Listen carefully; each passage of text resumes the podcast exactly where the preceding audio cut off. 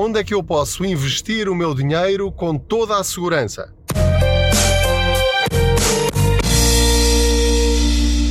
Olá, eu sou o Pedro Anderson, jornalista especializado em finanças pessoais e aproveito as minhas viagens de carro para partilhar consigo dicas financeiras que o podem ajudar a ter mais dinheiro ao fim de cada mês. Faço de conta que vai aqui sentado ao meu lado no carro. Eu gravo este podcast enquanto conduzo, porque é o tempo que eu tenho disponível para partilhar consigo algumas dicas que eu acho que são importantes. Recentemente, no Facebook do Contas Poupança, uma leitora do blog colocou-me uma pergunta que era a pergunta que muitas pessoas fazem, que é eu tenho algumas poupanças mas eu tenho muito medo de arriscar em produtos financeiros que não têm capital garantido, portanto, sendo eu uma investidora conservadora, onde é que eu posso colocar o meu dinheiro a render um bocadinho mais do que nos depósitos a prazo? Vou tentar dar-lhe algumas alternativas, depois você escolhe aquela que lhe dá mais jeito e tem de ver, enfim, às vezes há alguns requisitos em termos de valores mínimos para eh, subscrever determinados produtos financeiros. Em primeiro lugar, tem sempre, como disse já, os depósitos a prazo. Rendem 0,01 qualquer coisa, uma décima de 1%, portanto, são valores absolutamente ridículos. Não faz sentido hoje em dia ter depósitos a prazo, só está a perder dinheiro mesmo que não esteja literalmente a perder dinheiro por causa das comissões bancárias e outro tipo de despesas, está a perder dinheiro no sentido em que está a perder oportunidades de pôr o seu dinheiro a render um bocadinho mais. Agora, estamos a falar sempre de valores muito, muito baixos, mesmo nos melhores depósitos a prazo. Poderá encontrar com alguma facilidade depósitos a prazo, por exemplo, de 1%, 1,1%, 0,75%. Estou a lembrar-me de, por exemplo, depósitos a prazo promocionais para primeiros clientes bancários que vêm de novo, abrem uma conta e durante três meses, por exemplo, oferecem 1,5% ou 2%, mas depois, a seguir esses três meses, baixa logo para os tais quase zero. Tem de ter consciência disso. O que quer dizer que se quiser aproveitar isto durante pelo menos um ano, vai ter de fazer isto em quatro bancos consecutivamente. Dá trabalho, mas pronto, nesta vida eh, nada se faz sem trabalho, ou pelo menos poucas coisas eh, podem garantir algum rendimento sem trabalho. Isto aplica-se a tudo na nossa vida. Portanto, esta é a primeira opção, os clássicos depósitos a prazo. Dentro dessa categoria, faça o favor de procurar aqueles que são mais rentáveis. E os mais rentáveis não estão nos bancos clássicos, não estão nos grandes bancos portugueses, estão nos bancos mais pequeninos que surgiram recentemente e, sobretudo, nos bancos digitais, aqueles que trabalham quase exclusivamente, ou mesmo exclusivamente, só através da internet ou através de aplicações em smartphones. Esses bancos são tão seguros quanto os outros. Não tem de ter medo desses bancos. Há que terem atenção uma situação muito, muito, muito específica que é alguns desses bancos, poucos, não estão garantidos pelo Fundo de Garantia Bancária, não é este exatamente o nome, dos tais 100 mil euros que os bancos portugueses eh, dão como garantia até esse limite, mesmo que o banco vá à falência, vai receber o seu dinheiro até esse limite. Há alguns que estão abrangidos por um fundo semelhante, mas em países que eh, estão fora de, às vezes até da zona euro. O que quer dizer que, caso isso acontecesse, ia ver-se um bocadinho mais aflito, porque teria de comunicar com eles em inglês ou tentar traduzir para a língua deles, teria maiores dificuldades de comunicação, pode chegar aos sítios certos ou apresentar eh, o seu pedido. Enfim, é algo que terá de avaliar à partida. Isso ainda não aconteceu, pelo menos em situações realmente graves. A seguir, tem outra alternativa clássica que já tem décadas, que são os certificados de aforro. Vai aos CTT, normalmente é aí que as pessoas subscrevem, pelo menos os primeiros.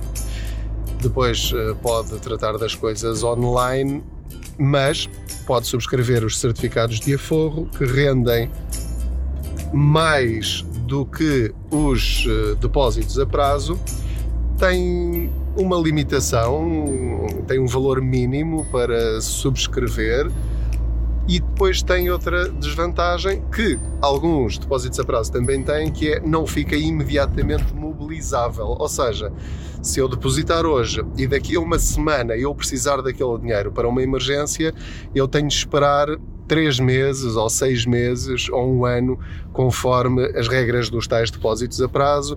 No caso dos certificados de aforro, creio que são três meses. A partir de determinados prazos, começa a receber alguns prémios de permanência. No entanto, para esta informação não ficar desatualizada, o que eu lhe sugiro é que vá ao Google e escreva certificados de aforro e no site do CTT ou noutros pode ver quanto é que uh, está a pagar o Estado de juros neste momento, ou seja, no momento em que está a pensar subscrever os certificados de aforro e os respectivos prémios de permanência. Depois a seguir tem os certificados do Tesouro, que neste momento se chamam, no momento em que estou a gravar, certificados do Tesouro Poupança Crescimento.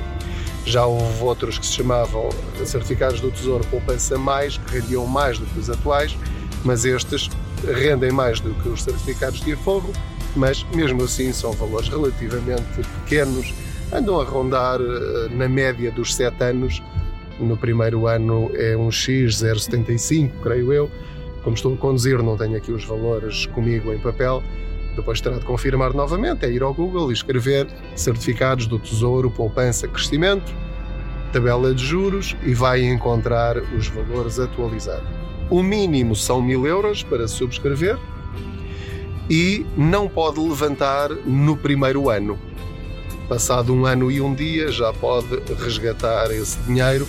É uma limitação que deve ter em conta. Portanto, pode contar com uma média ao longo de sete anos, que é o tempo que dura este investimento nos certificados do Tesouro, uma média de 1,38% ou à volta disso.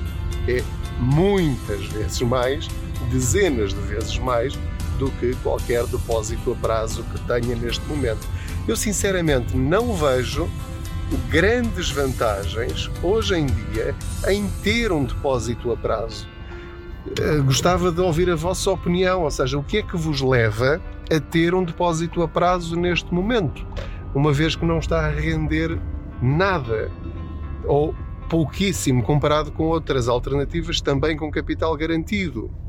É mesmo uma questão de se mexer e colocar o seu dinheiro naquele produto que rende mais. Sendo que será sempre pouco, mas sempre é melhor pouco do que quase nada. E, portanto, é uma questão de escolher, ou até pode dividir as suas poupanças por vários produtos, conforme a maturidade de cada um deles. Pode pôr um quarto num depósito a prazo mobilizável rapidamente, um quarto num depósito a prazo a um ano ou a dois anos, outro quarto uh, num, enfim, em certificados de aforro e o outro quarto em certificados do Tesouro. E assim consegue ter uma média maior e trata-se daquela estratégia de não meter os ovos todos no mesmo cesto, mesmo tratando-se de produtos de hum, capital garantido. Portanto, tem aqui estas alternativas, são estas que eu conheço que são seguras dentro daquilo que nós conhecemos na nossa realidade. A partir daqui, tem produtos já com risco, uns com mais risco, outros com menos risco. Já vos falei dos fundos de investimento no outro episódio deste podcast. Tem também as ações, tem eh, os eh, fundos PPR, os seguros PPR, enfim, tem uma série de ferramentas eh, financeiras ao seu dispor para pôr o seu dinheiro a render mais. Não deixe o seu dinheiro ficar parado, isso é, é só enfim, inércia, preguiça e está no fundo a perder oportunidades de eh, fazer crescer o seu dinheiro e tirar daí alguma vantagem e começar a pôr o dinheiro a trabalhar para si. Entretanto, já cheguei aqui ao meu destino. Espero que tenha gostado de mais esta breve viagem financeira. Deixe a sua opinião sobre quanto é que está a render a sua poupança, onde é que a tem, que sugestões, que alternativas conhece, que no seu caso resultaram e que pode partilhar com outros que queiram também conhecer mais possibilidades. Não se esqueça de subscrever a newsletter do Contas Poupança, visitar o blog www.contaspoupanca.pt, temos a página do Facebook, temos o Instagram também e, portanto, dicas e sugestões não lhe faltam para ter mais dinheiro na sua carteira. Boas poupanças! Até ao próximo episódio.